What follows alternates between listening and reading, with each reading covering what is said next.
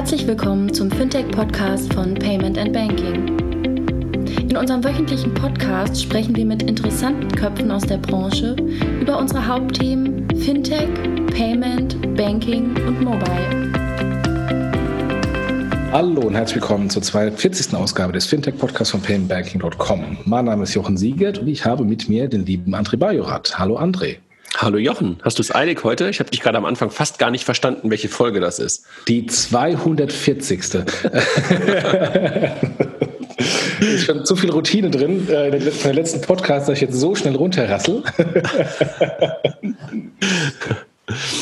ja, ich glaube, das ist äh, der letzte Podcast für dieses Jahr. Kann das sein?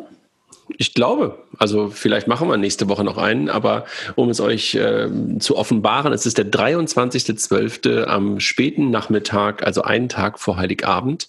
Und äh, die meisten aus dem Team sind jedenfalls schon irgendwie abgetaucht, ne? Ja, und ich weiß gar nicht, ob wir es äh, jetzt vor Weihnachten rausbringen oder erst am Freitag, den 27. zum Podcast-Freitag. Müssen wir mal gucken. Weiß ich auch nicht. Hast du ja in der Hand. Ja, genau. Deswegen, ich muss, ich muss mal gucken.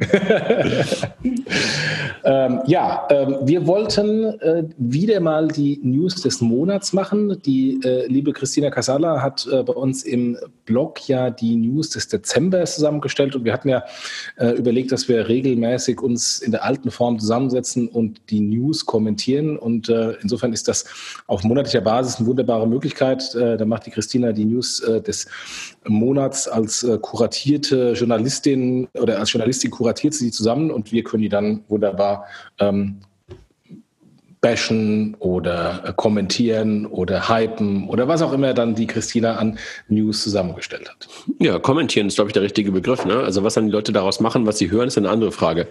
Genau, und was sie dann unter Bashen verstehen. Äh, genau. Ähm, ja, aber bevor wir reingehen, der äh, Dank an unsere lieben Sponsoren, an die Kollegen von Mastercard, Internationales Payments geben und ich weiß nicht, ob sie heute betroffen waren von der Outage. Ich kriege bei Twitter sehr viel Informationen mit, dass im Moment Karten Zahlungen nicht funktionieren am Tag vor Weihnachten. Ui. Ja, also ich, also ich habe gerade äh, eine, eine neue Kaffeemaschine gekauft und das funktionierte einwandfrei mit meiner äh, Apple Pay-Karte. Also ich war gerade eben Mittagessen, da funktioniert das Apple Pay bezahlen mit Mastercard auch sehr gut. Also insofern, ähm, keine Ahnung, vielleicht ist auch eine Girocard. Oh, kann ja gar nicht sein. Nein. Egal, also auf jeden Fall, äh, bei Twitter gibt es im Moment äh, mit massive Beschwerden ähm, und auch Fotos von Real und Mediamarkt, wo die Aufsteller aufgestellt haben, dass im Moment keine Kartenzahlung möglich ist. Wow. Ähm, dann der liebe zweite Sponsor, die Kollegen von smartsteuer.de slash fintech. Äh, Steuererklärung, jetzt vielleicht auch äh, über die Tage an Weihnachten und Silvester die Möglichkeit, schon mal die Steuererklärung äh, für 2019 anzufangen. Also ich mache das zumindest. Äh, tu mal die Belege raussuchen. Äh, insofern ein bisschen ruhige Zeit, da kann man dann mit diesem, mit diesem nervigen Thema mal anfangen. Und die Kollegen von FinCompare stellen sich jetzt selbst vor. Grüezi, mein Name ist Stefan Frei und ich bin Firmenkundenberater bei FinCompare. Durch die automatische Vorqualifikation, Bilanzanalyse und unsere Matching Engine kann ich mehr Zeit mit meinen Kunden verbringen. Wir sind wie eine modulare Hausbank, nur unabhängig und technologiegetrieben. FinCompare verbindet Banken, kleine mittelständische Unternehmen und Fintechs durch ein digitales Ökosystem und schafft die Grundlage, um Open Banking in der Unternehmensfinanzierung effizient einzuführen. Lernen Sie uns kennen www.fincompare.de. Ja, ja. Jochen, ich, ich habe gerade mal kurz getwittert, während äh, wir den Werbespot gedanklich gehört haben. Ähm, ich habe gerade ein Bild von Real gefunden. Liebe Kunden, aufgrund des hohen Zahlungsverkehrs in ganz Deutschland sind die Verbindungen unterbrochen. Wir bitten um Ihr Verständnis. Scheint ein Netzbetreiberproblem zu sein, oder? Ja, also ähm, man, was ich jetzt, äh, bin jetzt gerade ähm, äh, vom, vom Bahnhof hier vom Mittagessen hierher gelaufen, habe da ein bisschen äh, geguckt. Ähm, andere, einige schreiben, es funktioniert wunderbar, andere sagen, es gibt ein Problem. Ähm, da ich mir nicht vorstellen kann, dass Mastercard, Visa und Girocard pauschal ausfallen, denke ich eher, dass Netzbetreiber oder Acquirer Problem ist. Saturn, Mediamarkt und Co. Jetzt ist die Frage, wer der große Acquirer von denen ist, beziehungsweise wo der Netzbetreiber ist. Weiß ich auch nicht. Keine Ahnung. Aber die machen jedenfalls, die machen relativ viel Lastschrift, glaube ich, immer noch. Ne? Also ich glaube, da ist, äh, da ist irgendjemand, der nicht nur Girocard macht, sondern auch mit der, mit der ähm, Girocard nur Lastschriften zieht. Ne? Ja, wobei, wenn die Lastschrift nicht funktioniert, dann machst du ja Fallback dann Girocard oder umgekehrt. Also von da, das kann es eigentlich nicht sein. Da hast du recht, aber, ja, aber was ich nur sagen will, da ist irgendein Netzbetreiber, der, der in der Regel auch beides äh, genau, genau. offensiv anbietet. Genau, ja. genau. Naja, so, ja. zumindest bei diesem Mediamarkt funktioniert es wieder. Egal. So, Thema äh, abgehakt. ja, lass uns mal die News äh, anschauen, die die liebe Christina zusammengestellt hat. Mhm. Äh, Finanzcheck ähm, und äh, wird, wurde mitverkauft äh, zusammen mit äh, Autoscout ähm, an den Finanzinvestor Helman Friedman. Ja, das war ja jetzt nichts Ungewöhnliches. Die wollten ja generell die ganze Scout-Gruppe schon längere Zeit wieder erwerben und ähm, da gab es ja ein Veto. Ähm, aber jetzt hat man halt ähm, Teile wohl rausgelöst und ähm, Finanzcheck ist also vor knapp anderthalb Jahren, würde ich sagen, ungefähr, ne? Ähm, verkauft worden an die Scout-Gruppe und jetzt in einem Aufwasch äh, mit, mit ähm, äh, mit Autoscout rausgelöst worden, macht wahrscheinlich Sinn. Also wenn du die Finanzcheck anguckst, es war ja so die Diskussion, als die übernommen worden sind oder gekauft worden sind von der Scout-Gruppe, dass dort die äh, Risk Engine im Grunde genommen das Asset war, was die ganzen, was die Kollegen nutzen wollten. Und das passt natürlich eigentlich ganz gut zum Thema Autokauf. Ne? Also Auto kaufen und, und ähm, Risikomanagement äh, für den Kredit ist ja super eng zusammen und äh, insofern macht das, glaube ich, Sinn. Absolut, absolut. Ähm, stolzer Preis, ne? Ja, äh, 2,9 Milliarden. Äh, und vor allem wenn mich meine grauen Zellen nicht in irgendeiner Weise ähm, äh, in, in verlassen haben, glaube ich, dass Hellman und Friedman ohnehin schon mal die Scout 24 Gruppe Hatte. besessen hat. Ne? Mhm, mh, und dann weiter ja. jetzt wieder. Also insofern, mhm. die kennen den Laden sehr gut. ja, also wer, wer dann auch drei Milliarden ausgibt, äh, der wird wahrscheinlich wissen, wofür es ausgibt. Der möchte wahrscheinlich vorher wissen, wofür es ausgibt und wahrscheinlich wussten die Kollegen und Kolleginnen wahrscheinlich so gut wie kaum andere, äh, was sie da jetzt wieder erwerben. Also genau, Glückwunsch. Genau. Glückwunsch nach Hamburg und Glückwunsch nach Berlin, oder? oder ist es München, Scout? Genau, genau. Ich weiß gar nicht genau. Äh, Egal. Also Immobilien Scout ist Berlin, Autoscout kann sein, dass München ist. Ich glaube auch München. Egal. Nächstes Ding. Penta. Äh, Penta, ähm, die ja von äh, Findlip übernommen wurden, haben eine Kooperation mit äh, SumUp ähm, und die Überschrift äh, von der Christina war, Penta ist 2019 viele Kooperationen eingegangen. Also passiert sehr viel. Naja, nicht nur ähm, SumUp, sondern das war das erste, wo dann so ein bisschen Offline-Geschäft ähm, auch in das ganze Modell mit reingekommen ist. Das fand ich ja generell schon super spannend, was äh, diese Kooperation, dass du eigentlich total naheliegend. Ne? Also ist, glaube ich, auch ein Thema, was du auf der, auf der PEX auch mit dem Markt diskutieren wirst, ganz generell, wie diese Modelle auch zusammenfließen können. Ne? Also das Thema Card-Issuing und dergleichen und Acquiring und, äh, und auch möglicherweise Zahlungsverkehr. Äh, aber das macht ja total Sinn, hier SumUp, das Terminal und die ganze Abrechnung sofort zu verbinden mit dem Businesskonto. Also äh, ist total naheliegend, wie ich finde. Und gleichzeitig haben sie aber auch noch mal eine Kooperation gestartet mit Ivoca, also für das Thema ähm, Kredite. Also das heißt, Penta ähm, baut da nicht jetzt alles selber auf, so wie wir das früher immer gesehen haben bei Banken, dass sie alle, ich sag mal, Dienste, Services rund übers Konto selber aufgebaut haben, sondern gehen hier in den Bereich Geschäftskunden einen sehr, sehr ähnlichen Weg, wie, sie, wie wir es bei Number 26 im Privatkundenbereich gesehen haben, aus meiner Perspektive, dass du dir den Best-of aus dem jeweiligen Vertical oder aus dem jeweiligen Angebot herausnimmst und mit dem eine Kooperation eingehst. Und hier scheinen dann scheinen die Kollegen von Penta Ivoca und SumUp für zwei Themen rausgesucht zu haben. Und da werden mit Sicherheit noch andere folgen. Also da, ich würde sagen, äh, sieht man jetzt auch schon so die Fußstapfen von Marco. Ne? Marco Ventin, der ja jetzt seit einem guten halben Jahr, dreiviertel Jahr wieder dort in, in Amt und Würden ist als CEO, ähm, ist ja auch jemand, der sehr, sehr stark von seinem Netzwerk und von seinen Kooperationen lebt. Ja, und also die Strategie ergibt total Sinn. Äh, vor allem, ähm, wenn ich mir die, die jeweils Besten in dem Vertical raussuche und die integriere, habe ich natürlich in Summe das aller, allerbeste Produkt und kann natürlich auch äh, eine viel bessere Produktleistung bringen als ein 15 äh, Firmenkundenkonto der Sparkasse, der Raiffeisenbank oder der Postbank oder der Commerzbank. Insofern, das ähm, ist im Wettbewerb auch nicht zu unterschätzen, äh, wenn Sie hier da die Kooperationen machen und dann da wirklich die Creme de la Creme der, der Fintechs und der integrierten Lösungen anbieten. Mhm. Super. Absolut, sehe ich auch so. Guter Weg. Äh, Student Finance ähm, hat ein Investment bekommen. Ähm, das, ist, das ist so ein äh, Studentenfinanzierungs- oder Studiumfinanzierungs-Startup. ich kenne die nicht. Kennst du die? Nee, aber das ist ein Thema, ähm, wo ich ja, ähm, habe ich glaube ich schon mal irgendwann auch gesagt hier im Podcast, auch ein bisschen ähm, Parteispinnen, weil ich die Kollegen von Deine Studentenfinanzierung sehr gut kenne ähm, und auch dort ähm, selber als Business Angel irgendwann mal mit, mit investiert habe, ist ein Thema, was gerade in Europa schon durchaus eine kleine Welle schiebt. Ähm, aus den USA schon sehr, sehr lange bekannt, ähm, dass Studenten äh, für ihr Studium wirkliche Finanzierungen aufnehmen. Hier in Deutschland lange Zeit und in Europa lange Zeit gar nicht so sehr beachtet und das kommt jetzt mehr und mehr. Insofern hat auch das Team, was hier von Student Finance in, in Madrid gegründet worden ist, ähm, hat dieses eine, eine, relativ kleine Finanzierungsrunde gemacht. Äh, deine Studentenfinanzierung ähm, hat auch letztens nochmal eine kleine Finanzierungsrunde gemacht.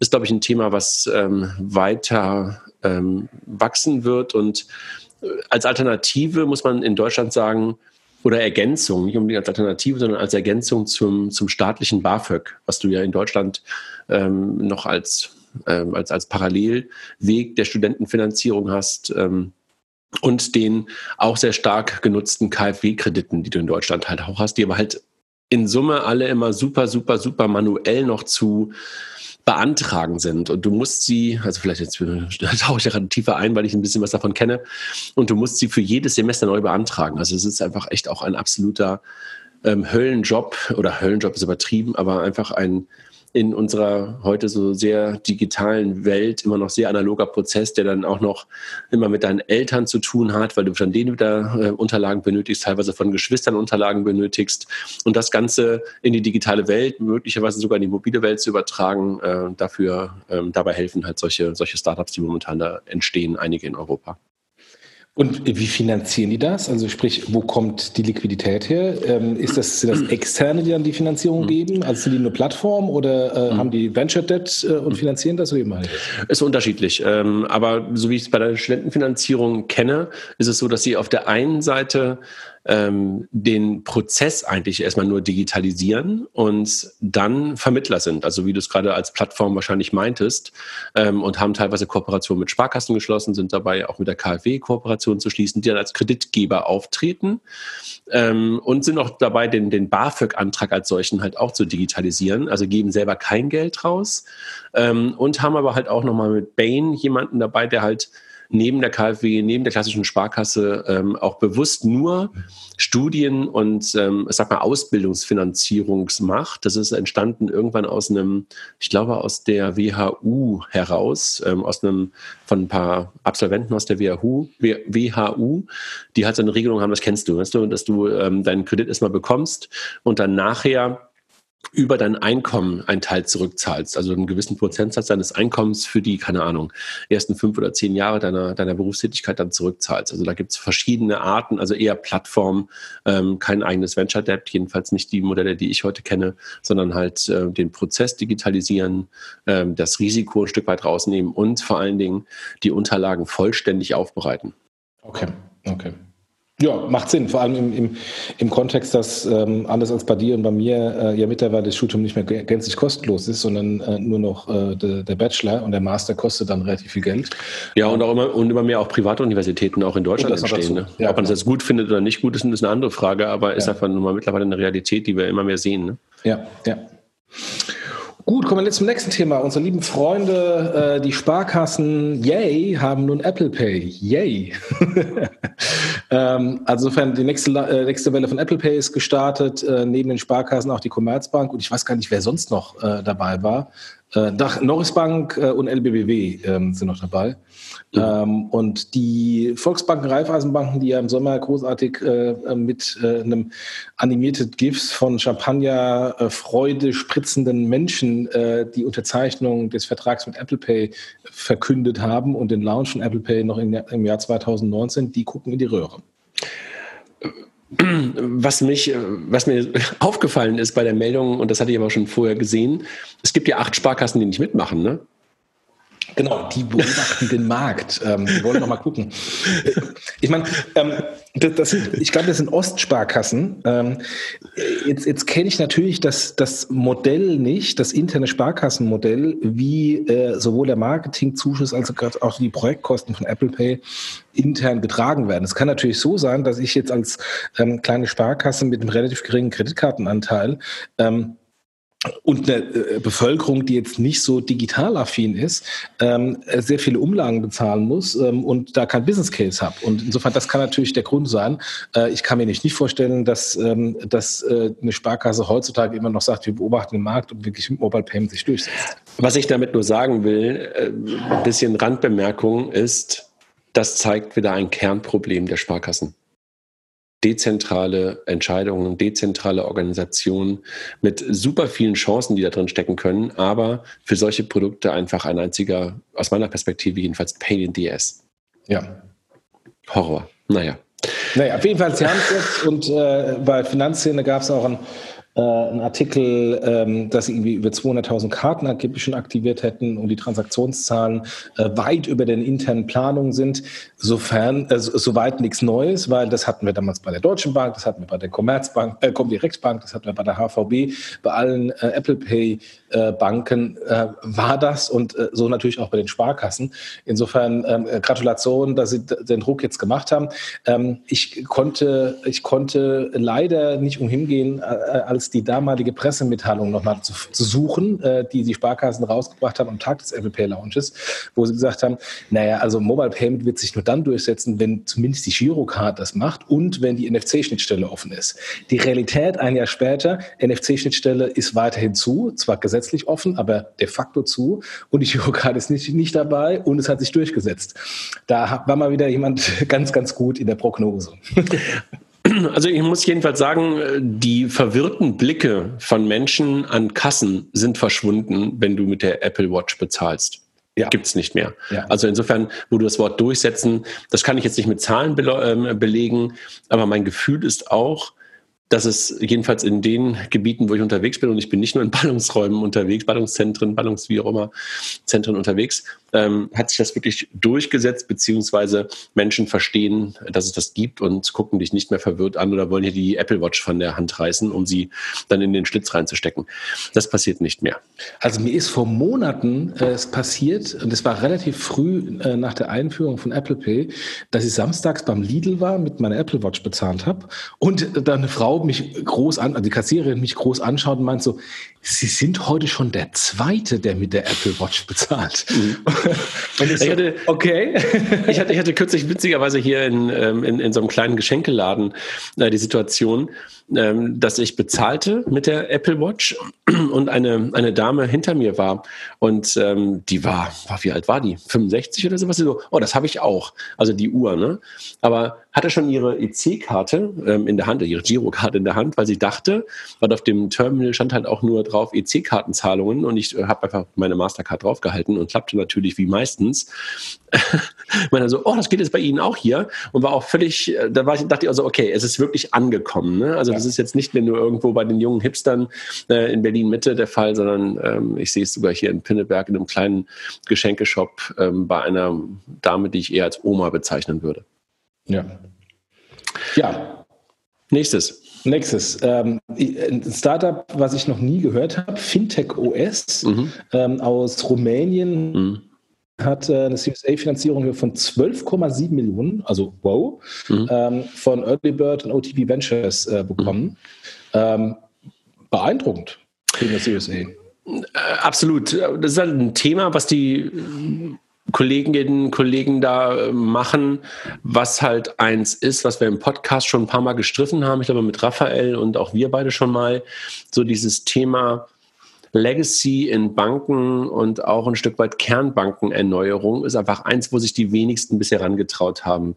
Viele bauen halt oben Dinge, shiny Sachen ähm, auf der Kundenschnittstelle, aber so richtig nach unten bewegen sich halt die, die wenigsten. Es gibt ein paar Anbieter wie Backbase, ähm, die in seine Richtung gehen und natürlich gibt es auch ähm, aus Berlin, ähm, wie heißt der nochmal? Äh, Mambu, die als Kernbanksystem neu unterwegs sind.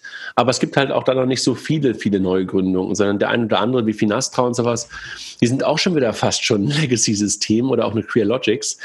Ähm, und da kommen jetzt wieder so ein paar aus der Ecke, die, glaube ich, sehr, sehr stark API-getrieben zu sein scheinen und auch die, ich sag mal, der Begriff Fintech OS bezeichnet oder äh, ist ja fast ein Fingerzeig dahin, wo es hingeht, nämlich zu sagen, wir sind halt wirklich etwas sehr Offenes und öffnen halt auch ein Banksystem für Dritte, so wie wir es gerade bei den Kollegen von Penta auch beschrieben haben, dass du halt nicht alles selber machst. Und da werden aus meiner Perspektive noch ein paar Player entstehen in den nächsten Monaten und Jahren, die halt dann auch wahrscheinlich noch nicht ganz sehr schnell das Kernbanksystem erneuern, aber sich Stück für Stück nach unten graben und nicht an der Frontend-Seite ähm, ähm, bleiben, sondern halt eher sich in diese in so eine Middleware reinbewegen. Also sowas wie N-Digit geht auch so ein bisschen in die Richtung, kennst du ja wahrscheinlich auch mhm. aus München. Ne? Ja. Und in die Ecke werfe ich die so rein von der Kategorisierung. Ich hatte eine kurze ähm, Frage dazu auf Twitter, wo der Hartmut Gießen auch meinte, so, hey, das ist eher so Backbase, N-Digit, so in diese Richtung geht es. Also ist, glaube ich, ein gutes Thema und ähm, die, die Kollegen von Early Bird haben da ja manchmal auch, ein, nicht nur manchmal, sondern ein häufig ein gutes, gutes Händchen. Ich glaube, das ist, oder es ist ein anderes. Es ist nicht Early Bird, sondern Early Birds Digital East Fund. Aber das sieht für mich aus wie Early Bird, oder? Ja, Early Bird hat ähm, zwei Fonds, den, den hiesigen Fonds und dann nochmal einen Partner in der Türkei. Okay. Ähm, und ich glaube, dass das der ist. Es kann aber auch jemand sein, der zufällig genauso heißt. Ähm, okay. Also lassen wir mal da, da stehen. Aber ähm, egal welches Early Bird es jetzt ist, also wenn es die Berliner sind, ähm, dann haben die ja für das Thema auch in, echt in der Tat ein ganz gutes Händchen, weil die sind ja bei, bei Mambu drin, äh, die sind bei N26 drin und haben für solche Themen immer eine ganz gute Nase. Bewiesen. Also ich bin jetzt gerade mal auf den Link gegangen. Das ist Early Bird, Early Bird. Ja, siehst du. Also, ähm, dann die richtigen. Ähm, und ähm, in dem Kontext äh, wollte ich nur kurz sagen, Temenos als äh, jetzt kein, kein Fintech, aber als etablierter Anbieter für kein Bankensystem hat ja auch äh, sowas schon gebaut. Die haben einen Marktplatz, wo Fintechs sich integrieren können, ähm, was ja dann den, den Schmerz auf der Bankenseite, die dann Temenos eingebaut ja. haben. Ja, ja, bin ich bei dir. Das versuchen sie ja alle, auch eine Finastra und auch, auch eine, ähm, wie heißen sie aus der Schweiz? Ich habe gerade Crealogics gesagt, meinte ich ja, aber nicht. Nee, nee. Ich meinte, ähm, ah Mann, ich komme gleich noch drauf, wo der Karl ist. Da muss ich mal kurz gucken. Wo ist denn der Karl? Ähm, Sage ich dir gleich. Ähm, diese Fintech-Marktplätze klingen, glaube ich, immer super und sind, glaube ich, auch notwendig ähm, vom wie soll man so, wir sagen immer so schön ähm, ähm, vom Mindset. Ich glaube, die Einbindung ist dann manchmal dann doch nicht ganz so leicht. Und insofern ist es manchmal, glaube ich, eher noch shiny. Da muss man, glaube ich, ähm, noch ein bisschen stärker werden. Avalok meinte ich. Ähm, da muss man noch ein bisschen, ein bisschen wirklich stärker an den Use Cases arbeiten, weil einfach nur ein Fintech aus so einem Marktplatz angebunden zu haben, ist ja noch nicht wirklich so richtig eine Lösung, die dann die Bank auch sofort einsetzen kann. Ich glaube, da, da, da, müssen noch, da müssen noch die Use Cases müssen, glaube ich, noch klarer definiert werden. Also ich habe da auch mit ein paar von den Kernbanksystemanbietern schon mal Gespräche geführt, bei Figo damals noch. Und ähm, das war immer, man, man ist sich immer einig, man muss da mehr zusammen tun. Und aus dem Konjunktiv, den wir immer wieder auch bei Payment und Banking haben, äh, dann, dann wirklich ins Machen zu kommen, ist dann immer noch der zweite Schritt, der dann noch nicht so häufig gelungen, gelungen ist, aber der mit Sicherheit kommen wird. Also das, das meinte ich gerade, da wird noch viel passieren, weil wir diese ganze Legacy nicht so schnell ausgetauscht bekommen. Deshalb müssen dann noch mal Layer zwischenkommen aus meiner Perspektive. Ja, machen wir weiter. Wir haben ein neues Unicorn in Deutschland. Ähm, und zwar kein Fintech-Unicorn, sondern ein Insurtech-Unicorn. VFox ähm, hat eine wahnsinnige 251 Millionen Finanzierungsrunde gemacht ähm, und ist ein Unicorn. Ähm, beeindruckt, beeindruckt. Absolut. Also die haben ja auch eine mindestens Dualstrategie, wenn nicht, was kommt denn nach Dual? Trial? Keine Ahnung. also die Schrot, machen ja Schrotgewehrstrategie. ja, so, so, so breit würde ich gar nicht unbedingt. Das klingt so, das klingt so beliebig.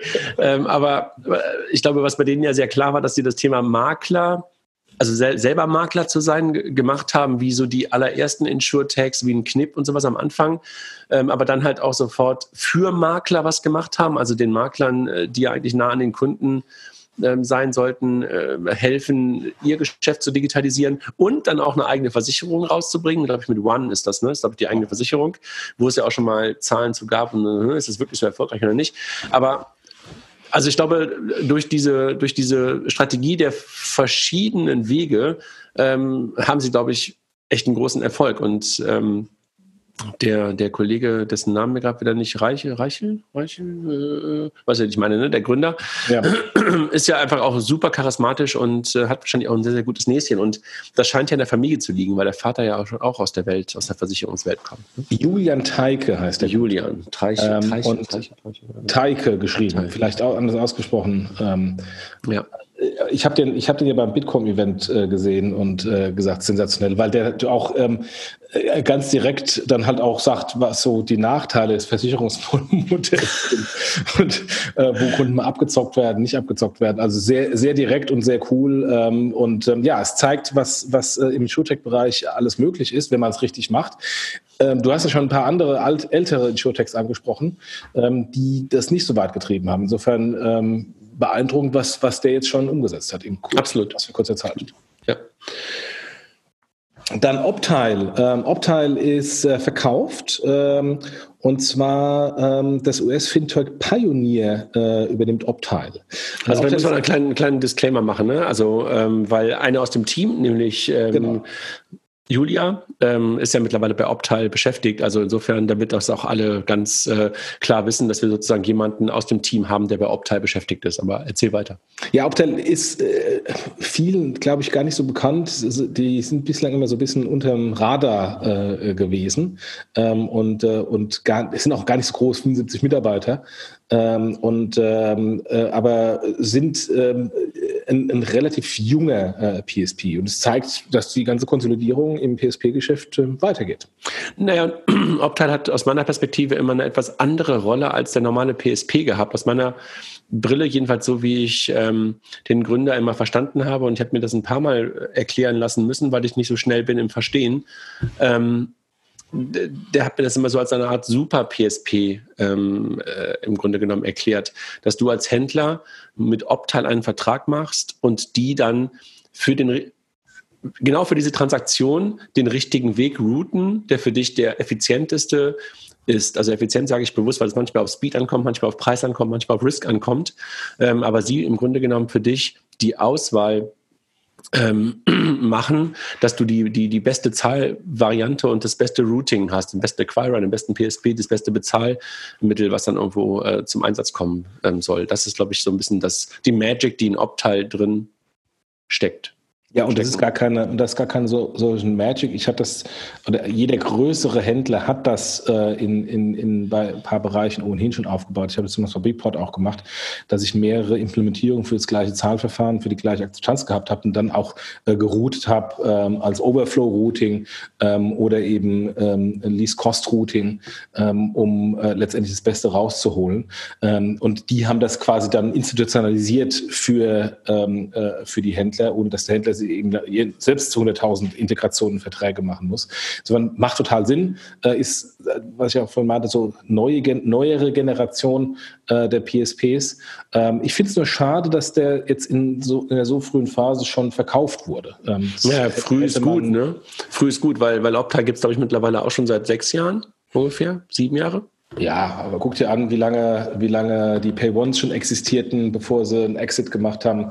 Ähm, insofern, das ist für mich immer noch ein kleiner, früher, frischer äh, PSP. okay. Gut, die nächste Meldung, Jochen. Alipay. Äh, die Kollegen äh, sind nun der Akzeptanz bei DM in Österreich. Ähm, jetzt ist äh, natürlich. Sag, sag, sag Reis. Ja, ja, nee, jetzt natürlich ähm, ähm, Alipay immer in diesem, in diesem Konglomerat mit, ähm, mit Blue Code ähm, äh, und, äh, und Blue Code ist ja ein Steigbügelhalter für Alipay-Expansion nach Europa. Ähm, so tun sie es selbst immer sagen. Jetzt weiß ich nicht, ob das so viel besser ist als äh, irgendwie das von Blue Code aufgemalte negative amerikanische dominierte Payment. Ähm, so oder so, ähm, die Alipay-Expansion äh, geht weiter. Da ist auch, by the way, im Manager-Magazin ähm, eine relativ große Artikel zu Alipay. Ich weiß gar nicht, ob, der, ob das Management Magazin jetzt schon raus, äh, demnächst rauskommt, ähm, über die Alibaba und Alipay-Expansion nach Europa ähm, mit einem Zitat von dem lieben Markus Mosen und auch ein Zitat von mir drin. Äh, die Kollegen da vom Manager Magazin haben da relativ viel recherchiert und äh, sind sehr spannende Artikel. Wir werden ihn lesen. Klarna hat ein Tech-Hub in Berlin aufgemacht. Also aus meiner Perspektive war das eigentlich gar keine Neuigkeit, weil ähm, Klarna durchaus schon mal irgendwann ein Team in Berlin übernommen hat, nämlich damals die Cookies, äh, wenn du dich erinnerst, Peer-to-Peer Payment und BillPay und insofern schon ähm, Tech-Hubs hat, dort hatte, aber jetzt geht es, glaube ich, ähm, in eine andere Dimension. Ne? Also man will, glaube ich, bis zu 500 Mitarbeiter in Berlin einstellen. Richtig, ja. Wobei äh, es ist ja immer wieder mal das Gerücht, ähm, ob das Headquarter von Klarna nicht eventuell von Stockholm nach Berlin äh, gehen sollte.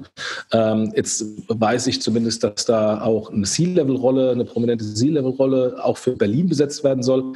Ähm, äh, Klarna tut es immer ähm, negieren, ähm, aber das Gerücht hält sich, hält sich kräftig. Äh, vielleicht ähm, ist, äh, ist der Tech Hub nur äh, der erste Schritt, um was Größeres zu machen in Berlin für Klarna. Mal gucken.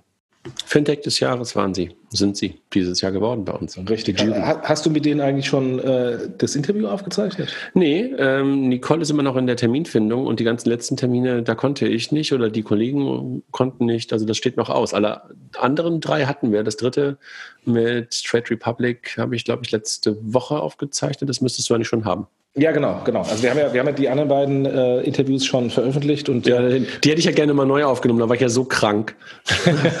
nur bei dem einen, nur bei dem einen.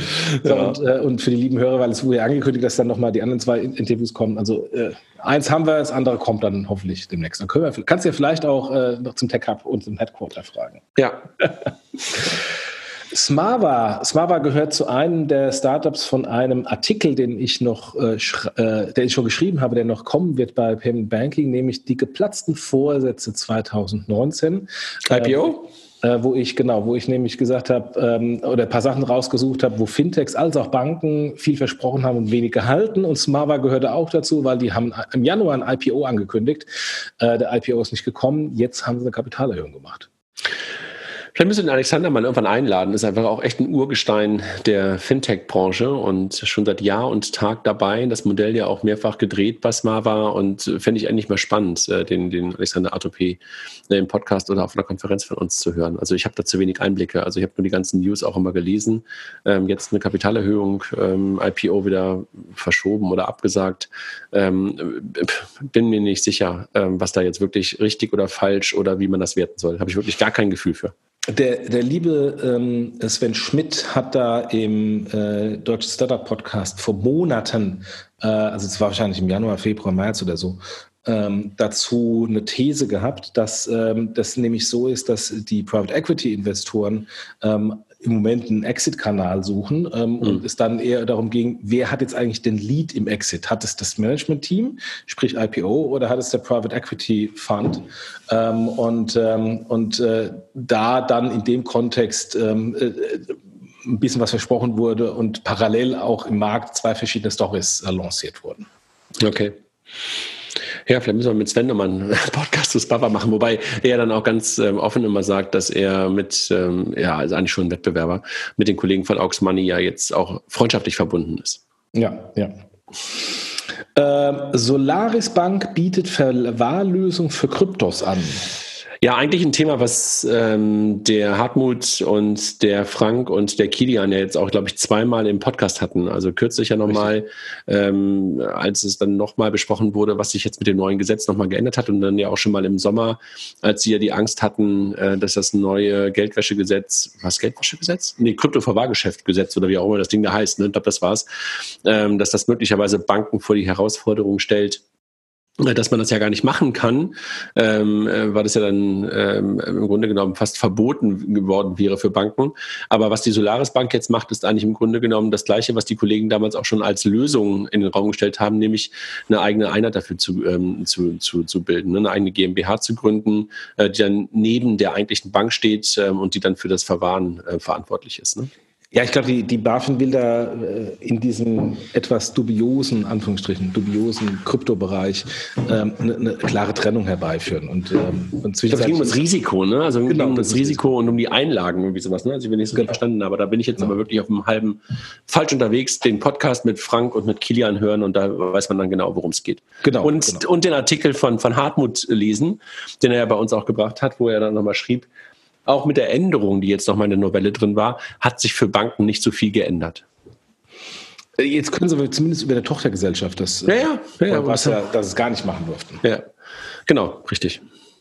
Dann äh, bleiben wir bei Krypto und bleiben wir bei der Solaris Bank, äh, nämlich der ehemalige CTO und Blockchain Factory Mitarbeiter der Solaris Bank, der liebe Peter, ist ja zur deutschen Börse, äh, zur Börse Stuttgart gegangen, um da die ähm, äh, Krypto Exchange der Börse Stuttgart aufzubauen, die jetzt BSDEX heißt ähm, und äh, wo man dort Bitcoin gegen Euro und vermutlich irgendwann demnächst andere Kryptoassets handeln kann. Mhm. Ja. Also letztendlich ein regulierter Marktplatz. Genau, und ähm, da, also man, ich glaube, das ist ja sowieso manchmal ein kleines Problem. Upsala. Hörst du mich doch? Ja, du bist so jetzt ein bisschen weiter weg. Ja. Ich glaube, ich gerade rausgezogen. Bist ja, jetzt besser. Ja, okay, ja, mein Stecker war rausgezogen. Ähm, ich glaube, du hast ja generell als regionale Börse jetzt nicht mehr so den besten, den besten Stellenwert gehabt in den letzten, letzten Jahren ne, und so ein bisschen Bedeutung verloren. Und insofern, glaube ich, eine ganz äh, interessante Rolle, die die Börse Stuttgart da versucht einzunehmen, dass man sich da spezialisiert auf, auf, ähm, auf diese Digital ähm, Assets ähm, oder Crypto Assets, weil das ja die anderen Börsen, die größer unterwegs sind, momentan noch nicht so sehr getan haben. Ne? Ja, äh, ich frage mich nur, ob die, ob die Börse mit ihrem regulierten Marktplatz tatsächlich an diese eher unregulierten Marktplätze, äh, die da in Asien, USA existieren, äh, mithalten können. Ob, ob, ob sie einen groß genugenen Mehrwert liefern können, dass ich eben von den eigentlich etablierten Kryptobörsen oder Marktplätzen weggehe zur, Deutsch, äh, zur Stuttgarter Börse. Hm. Müssen wir mal schauen. Ja, möglicherweise äh, färbt dann doch das Image ab, also in positiver Hinsicht. Und äh, das kann natürlich manchmal dann auch hilfreich sein. Ne? Ja, ja. Gut, next one. Dann äh, Blackfin Capital Partners, sind das nicht die Franzosen? Ja. Äh, okay, ja, die haben ein sehr schönes Office in Champs-Élysées, da war ich einmal also sehr empfehlenswert, perfekte Lage, haben einen äh, dritten Fonds aufgelegt in Höhe von äh, sagenhaften 985 Millionen. Mhm. Ähm, unglaublich. Ja, das sind ja, ich glaube, die Partner sind ja alles mal irgendwann auch Gründer gewesen. Ne? Also das sind ja alles Leute, die mal irgendwann auch mal was erfolgreich gegründet haben, auch mit eigenem Geld am Anfang da reingegangen sind. Und jetzt haben sie, glaube ich, den dritten Fonds aufgelegt, auch mit externem Geld und ähm, investieren auch wirklich nur in Finanzdienstleistungen. Also haben wirklich einen totalen Fokus auf, naja, also Fintech ähm, größer gedacht und ähm, also jeder Gründer, der, der Bock auf Growth hat und äh, in Europa Geld einsammeln möchte, sollte auf jeden Fall dann das Büro, was du gerade beschrieben hast, auf dem Champs-Élysées versuchen zu besuchen und äh, dort ähm, mit, mit einem Scheck rauszugehen. Die haben auch ein Office in Frankfurt, glaube ich. Das ist wahrscheinlich lange nicht so schön, der Champs-Élysées. Aber äh, das ist auch, ähm, äh, und, und deswegen finde ich auch die Summe so interessant, ist auch ein Later-Stage-Fonds. Äh, das, was, genau. wo wir ja festgestellt haben in der Vergangenheit, ähm, wo dann irgendwann die, die Fondsgrößen der klassischen deutschen VCs eben nicht mehr ausreichen oder der europäischen VCs nicht mehr ausreichen und dann per Definition amerikanische und chinesische VCs reinkommen mhm. oder Private Equity, Growth Fund Investoren, wie auch immer man die nennen mag. Ähm, äh, dass äh, da jetzt mittlerweile auch so ganz, ganz, ganz, ganz langsam ein Ökosystem in Europa anfängt, sich zu etablieren, äh, um größere Ticketsizes zu schreiben. Mhm. Ja. Ab West ähm, hat frisches Geld bekommen von Notion Capital, Partech Ventures, Speed Invest und Holzbrink Ventures. Mhm. Das sind die Lungs, die ähm, für Exporo und für Bitwalla und, ähm, und andere äh, die Investmentplattformen bauen. Also im Grunde genommen ähm, Technologieanbieter für, für, für, für Krypto und für die Invest Investitionsplattformen unten drunter. Ähm, haben wir, glaube ich, schon mal, als wir über Exporo sprachen, kurz drüber gesprochen, dass ja auch einige der ähm, Dinge, die bei Exporo jetzt laufen, halt ähm, ähm, über ich sag mal, schlaues Crowdfunding und dann Blockchain-basierte Technologien stattfinden. Ähm, und diese Technologie kommt halt von Abwest, wenn ich das richtig verstanden habe. Ja, ja. Und dann hat liebe Christian noch ein paar Personalien zusammengestellt. Äh, es wird interessant, wir werden langsam erwachsen, äh, so wie in, in, in großen Fachzeitschriften, ähm, äh, wo dann irgendwann nicht nur die Meldungen kommen, sondern auch die Personalwechselmeldungen. So jetzt auch wie drei Personalien. Ich finde das lustig. Ähm, nämlich ähm, der, ich kenne nicht Jan-Peter Kind, der ehemalige Managing Director von der VTB Bank. Du kennst ihn nicht? Nee. Na, natürlich kennst du ihn, weil er schon sehr häufig auf der Bex war, mindestens zweimal. Echt? Und ja, ja, klar. Jan-Peter ähm, äh, Kölner Jung, oder jedenfalls wohnt er in Köln.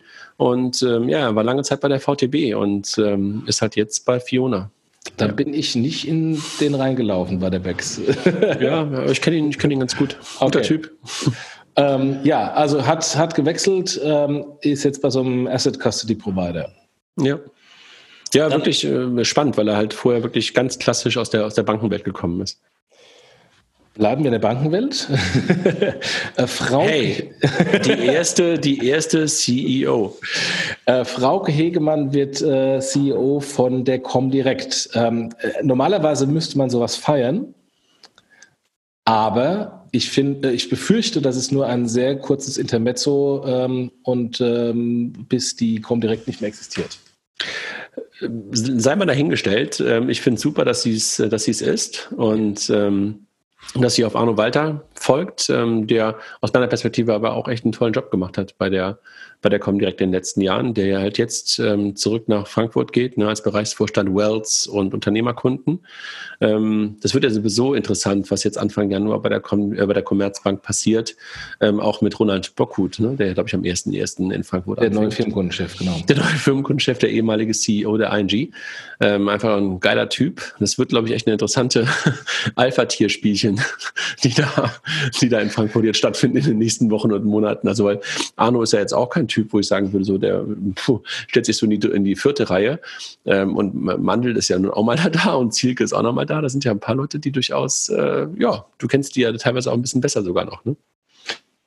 Ja, wobei, also die, die neue Strategie bei der Commerzbank finde ich interessant, weil der, der neue Firmenkundenvorstand äh, von der ING jetzt nicht wirklich ING äh, Corporate Banking und Wholesale Banking Background hat, sondern Retail Banker ist und genau das andere jetzt andere Seite äh, bei der Commerzbank macht. Man kann das auch interpretieren, ob da nicht vielleicht sogar für die Zukunft ein weiterer potenzieller CEO-Kandidat mit aufgebaut wird und reingeholt wird. Ähm, und der Arno Walter ist Anführungsstrichen eine Stufe niedriger Kollege, der ist im Bereichsvorstand von der Comdirect. Was sind da für ein Lärm bei dir da hinten? Bei, bei, mir ist gerade Lärm, weil mein Hund gerade meine Frau begrüßt und hier die Türen auf sind und der Hund ungefähr 1,50 Meter hochgesprungen ist, weil Annette gerade aus der Praxis kam. und ich höre das witzigerweise gar nicht so richtig, weil ich die ähm, äh, Kopfhörer aufhabe, aber ich mache mal die Tür zu. Warte, gib mir eine Sekunde. Ja. Dann mache ich vielleicht mal weiter, bis du die Tür zumachst. Und zwar Lorenz Jüngling, äh, ehemaliger Produktchef von der äh, N26, fängt an als Chief Operating Officer Managing Director beim Anlagestartup Moonfair an.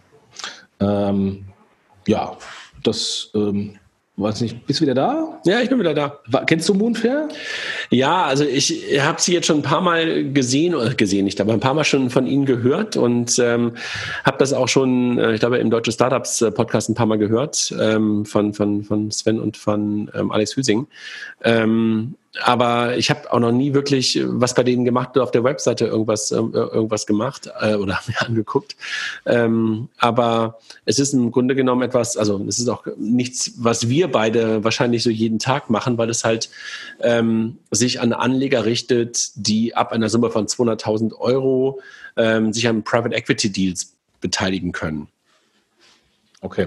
Ja, also deshalb ist es etwas, ähm, äh, was man durchaus kennen kann, aber ich weiß nicht, wie es dir geht. Also bei mir ist es nicht so, dass ich ähm, äh, in diesen Assetklassen äh, tagtäglich ähm, Anlagesummen äh, hin und nicht? her schiebe und deshalb bei Moonfair ähm, jetzt schon Dauergast geworden bin. Ich dachte, das bei dir am Tag. Genau. genau. Tagtäglich. Genau. Äh, in, interessant finde ich nur, ähm, dass da, ähm, äh, und da, das siehst du, was, was Namen dann doch relevant sind. Äh, als ich da drauf geklickt habe, heißt es, da hinter dem, hinter dem Team steht äh, ein prominentes Team, zum Beispiel Bill Harris, äh, CEO von PayPal. Jetzt äh, kenne ich ja lange PayPal, der Name Bill Harris hat mir nie was gesagt, bis ich gegoogelt habe und er ist ein ganz, ganz, ganz, ganz, ganz früher CEO von PayPal. also ja. gefühlt 20 Jahren. Gut. Sag, äh, waren das unsere News oder sollen wir noch die anderen News eingehen, die zum Beispiel bei Finletter unterwegs waren? Das, das waren die News, die die liebe Christina zusammengestellt hat. Dankeschön, Christina. Ja, haben wir noch Zeit oder wollen wir Von mir aus können wir noch kurz noch auf, die, auf die News äh, aus der aus dem äh, Keks essen. Mir egal. Wir können auch noch mal ganz kurz hier über die über die Finletter News drüber fliegen. Ähm, lass uns doch mal ganz kurz machen. Also Expo reagiert auf die Vorwürfe im Immobilienskandal. Die haben, glaube ich, jetzt gerade zwei Dinge, äh, die ihnen so ein bisschen um die Ohren geflogen sind. Ne? Ähm, ja, ja. Lassen wir einfach mal stehen, ähm, was, wie es da weitergeht. Dann dann äh, kommt Berlin immer näher an London heran als Fintech-Standort, also lange Zeit diskutiert. Ähm, und ich glaube, das haben wir gerade auch schon ein bisschen diskutiert, als wir über Klarna gesprochen haben, dass es immer weiter ähm, vorangeht da in Berlin in Sachen Fintech. Also das wird, glaube ich, auch nicht aufhören. Siehst du wahrscheinlich genauso, ne? Ja, ja, ja. Äh, im Gegenteil, ich würde sogar sagen, es wird jetzt noch, noch stärker durch den Brexit. Klar, der Brexit, jetzt endlich Klarheit, wird es, glaube ich, irgendwie noch ein Stück weit mehr treiben. Ja. Dann das Thema InsurLab Germany, ähm, kennst du ja auch, familiär äh, verbunden, ein paar Leute aus Köln, ne? Ja. Ähm, arbeiten jetzt enger mit dem Bitkom zusammen und äh, machen da ein paar Sachen zusammen unter AS Kompakt, kann man da so ein bisschen was gucken. Dann ähm, etwas, was du, glaube ich, schon lange Zeit gefordert hast, ähm, dass Investments der Commerzbank sich dann auch in äh, Produkte Zusammenarbeiten ähm, auszahlen und münden, die kommen direkt, ähm, nutzt jetzt OptioPay als äh, intelligente Auszahlungsoption. Ne? Ähm, ist es fünf Jahre nach dem Investment? Ich weiß nicht. Lass es uns einfach feiern und sagen so wunderbar, endlich. Super. Glückwunsch an Markus und dann an Olli nach, nach Berlin und an die Kollegen hier in, in Quickborn, die ja gar nicht so weit weg von mir hier sitzen. Ja. Ähm, und dann gibt es ähm, mittlerweile von der von der BaFin auch ein bisschen getrieben, ähm, Möglichkeiten, beziehungsweise nicht von der BaFin, sondern vom, vom, vom BDB, ähm, haben, äh, haben viele Fintechs, da war ich auch noch eine Zeit lang daran beteiligt, ähm, so eine Outsourcing-Richtlinie ähm, entworfen, gemeinsam mit Banken, sodass es halt in der Kooperation, du kennst das Thema ja auch, leichter wird, ähm, sowohl für die Bank als auch für das Fintech, dieses ganze Thema Vendor Risk Management Process und in die, in die Systeme reinzukommen, äh, standardisierter wird, äh, dass man sich an so einer Art Leit, Leitfaden entlanghangeln kann. Also das ist echt ja. eine äh, ganz, äh, ganz gute Arbeit, die Chris da vor allen Dingen wieder vorangetrieben hat, Chris ja, Bartz. Ja. Ähm, danke dafür. Ja, ähm, dann gab es einen Fintech-Jahresrückblick bei Finanzszene, da müssen wir jetzt nicht nochmal drauf eingehen, ne? da ging es ein bisschen um N26 und dergleichen mehr. Ähm, dann haben wir noch News gehabt, dass die Deutsche Bank ein Leitfaden zur Sofortzahlung veröffentlicht hat. Da müssen wir, glaube ich, nicht drüber reden. Aber große Meldung, Scalable genau. verwaltet Scalable mittlerweile zwei Milliarden. Ja. Schon echt fett, ne?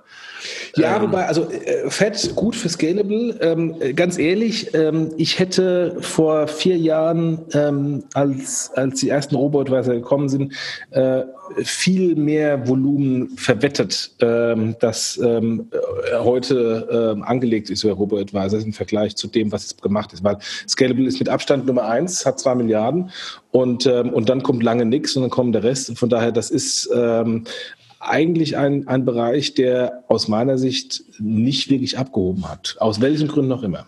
Na, ich glaube, du musst dann aber auch die ähm, internen Robo-Advisor der Banken mitrechnen. Ne? Also da gibt es ja so ein paar durchaus von äh, Fintego und, und, und auch die Comdirect und auch so jemand wie die Sutor Bank.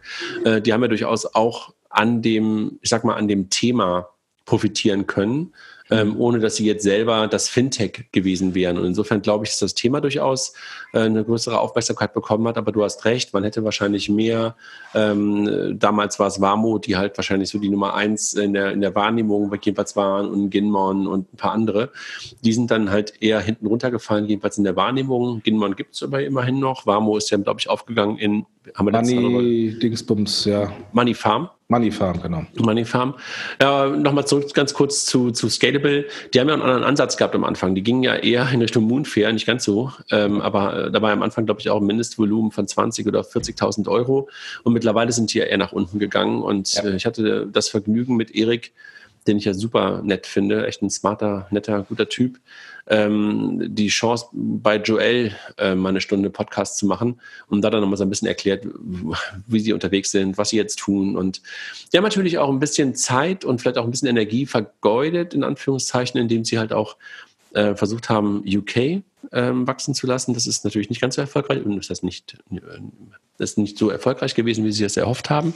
Ähm, und äh, haben halt jetzt durch die ING-Kooperation und durch die Kooperation mit, mit ähm, Siemens doch einen ganz guten Wachstumspfad hingelegt. Ne? Ja, auch ING ähm, kommt ja auch. Ja, manche, ING und, und, und Siemens. Und Siemens äh, das waren halt die beiden, absolut, ja. ja. ja. So, ich glaube, ansonsten können wir, glaube ich, so relativ schnell hier drüber hinweghuschen. Also ich sehe hier jetzt nichts super, super Spannendes mehr in den News ähm, vom Finletter in dieser, in dieser Woche. Äh, bevor du weitergehst, äh, zum Thema äh, ähm, Robo-Advisor eins nicht zu vergessen, weil ich liebe ja es ja immer zurückzuschauen. Wie gesagt, da kommt jetzt demnächst noch ein, ähm, ein, ein Artikel. Es gab ja ähm, vor irgendwie ein, zwei Jahren ganz große Tamtam angekündigt. Äh, der Volksrobo-Advisor vom ehemaligen Bild-Chefredakteur Kai Diekmann Ach, mit Lenny Fischer von, ich glaube, ex-LBBW oder was auch immer, irgendwann Investmentbanker und noch irgendjemanden. Einen ganz, ganz, ganz, ganz großen Tamtam angekündigt. Nie wieder was von gehört. Mhm, hast du recht. Gibt es irgendwie ja, Insofern mehr. auch das ähm, äh, zeigt nochmal, was ähm, ähm, äh, die Kollegen in, in München rund um Erik da äh, bei, bei Scalable äh, alles geschafft haben. Auch natürlich mit, mit dem Investment von, von BlackRock, ähm, wie die schnell groß geworden sind im Vergleich zu anderen, die vielleicht sogar eine viel größere potenzielle Marketing-Marktmacht hatten, aber es eben nicht geschafft haben, das auf die Straße zu bringen. Also BlackRock hat er auch selber nochmal ganz klar gesagt, das ist einfach ein Hammer, was die einfach auch an Türen öffnen können. Gar keine ja. Frage. Ja. Also das ja. ist ähm, schon, schon wirklich, schon wirklich Wahnsinn. Vielleicht eins ist mir gerade noch aufgefallen bei den, bei den letzten News, wo ich gerade hier so drüber, drüber gehuscht bin. Es gab einen ganz guten, etwas, was ansonsten auch von dir oder von Mike hätte kommen können, ähm, bei Finanzszenen einen ganz guten Artikel ähm, von, jedem, von einem Gastautor, glaube ich, wie Apple Pay von den einzelnen Banken umgesetzt worden ist. Ähm, das war mal ganz, ganz interessant zu sehen, wer sich da, ich sag mal, mit Schema F zufrieden gegeben hat und dass der eine oder andere dann auch ein bisschen mehr gemacht hat. Also wie du das ja damals auch schon mal mit Michael im Fireside-Chat auf der letzten PEX ähm, hast herausarbeiten können, was die Deutsche Bank da gemacht hat und dass es ein paar gab, die sich halt weniger Mühe gegeben haben. Ne? Ja, wobei ähm, ich möchte das ein bisschen ein bisschen noch neutralisieren, weil was heißt äh, mehr Mühe geben versus weniger Mühe geben? Ähm, der liebe Arnulf Käse hat ja in so einem Slack-Channel äh, bei uns so, so einen Kommentar losgelassen, man kann, doch, doch, doch, man kann sagen, man kann nicht so viel falsch machen. genau, ähm, weil äh, Apple da doch sehr rigide ist und äh, relativ viel Vorschriften macht. Das heißt, ähm, Apple sorgt alleine dafür, dass da ein Mindestmaß an guter User Experience da ist und man kann sich entscheiden, äh, folge ich dem, was Apple schon vorgibt, was schon sehr gut ist im Vergleich zu vielleicht dem einen oder anderen Inhouse HCI-App, ähm, oder mache ich noch eins, zwei, drei Sachen obendrauf und mache es noch einen Tick besser. Aber insofern alleine, dass Apple schon äh, quasi die Minimum Requirements, die schon sehr hoch sind im Vergleich zu dem einen oder anderen Produkt der Banken, ähm, äh, vorschreibt, ist alleine schon eine sehr, sehr gute Umsetzung von Apple Pay sichergestellt. Ja, absolut. Jochen, das war das Jahr 2019 im Podcast. Ich weiß gar nicht, wie, viel, wie viele Minuten und Stunden wir gemacht haben. Könnten wir eigentlich noch mal kurz gucken. Ich weiß es gar nicht. Sehen wir das bei Soundcloud? Ähm, ich weiß nicht, ob wir die Playlist ich aktualisiert nicht. haben. Müssen wir, müssen wir ausrechnen. Wir müssen die Anzahl der, äh, der gepublisheden Podcasts nehmen, mal im Durchschnitt 60 Minuten. Müssen wir mal offline machen. Äh, können wir vielleicht nochmal einen schönen Artikel machen. Aber ähm, wir haben ja, wir haben ja ähm, aus meiner Sicht das Highlight äh, Transactions dieses Jahr gehabt, äh, wo wir dann noch einen weiteren äh, Podcast-Content-Lieferant bekommen haben, mit dem ich die Keynotes, unter anderem letzte Woche die von Christoph Bornschein im Podcast. Ähm, und das geht gerade so weiter mit der PEX, die ja schon vor der Tür steht. Also wir haben immer, immer schöne, schöne externe äh, Content, den wir neben uns beiden beziehungsweise erweiterten Team ähm, hier als Podcast veröffentlichen können. Also wir haben angefangen mit der Version 191 Anfang des Jahres, nur so für dich zum Gefühl. Ähm, und wir sind bei der Nummer 240. Ja, ähm, und noch die AMAs dazu, die ja. Thing. Ja, also ich will nur sagen, ähm, wir sind so bei, bei, bei irgendwie 49 Ausgaben dieses Jahr, die wir so gemacht haben, äh, plus die äh, Ask Me Anything. Es war echt eine ganze Menge Content dieses Jahr. Super. Ja, ja, ja. Freut mich. Gut. Gut, dann nochmal den Dank an unsere lieben Sponsoren, Mastercard, FinCompare und smartsteuer.de slash fintech. Und äh, ja, demnächst äh, mal gucken, ob wir es schaffen, mit dem Team nochmal eine Weihnachts- oder Jahresendfolge aufzunehmen. Ansonsten hört er uns im neuen Jahr äh, mit äh, hoffentlich neuem Content, mehr Content. Vielen Dank, dass ihr dabei geblieben seid ähm, über die ganzen Wochen und Monate. Ähm, und äh, wenn ihr Feedback geben wollt, wir haben, glaube ich, noch, André, diese, ähm, diese Marktforschung auf der Website offen, oder? Ich glaube, die ist abgelaufen. Ist abgelaufen, okay. Ich glaube, ja. würde da kein Feedback mehr geben, aber wir haben schon relativ gutes Feedback bekommen. Vielen vielen Dank dafür, die es gemacht haben. Und äh, haben wir auch alles gelesen. Ähm, und äh, ja, äh, dann ähm, auf ein neues Jahr.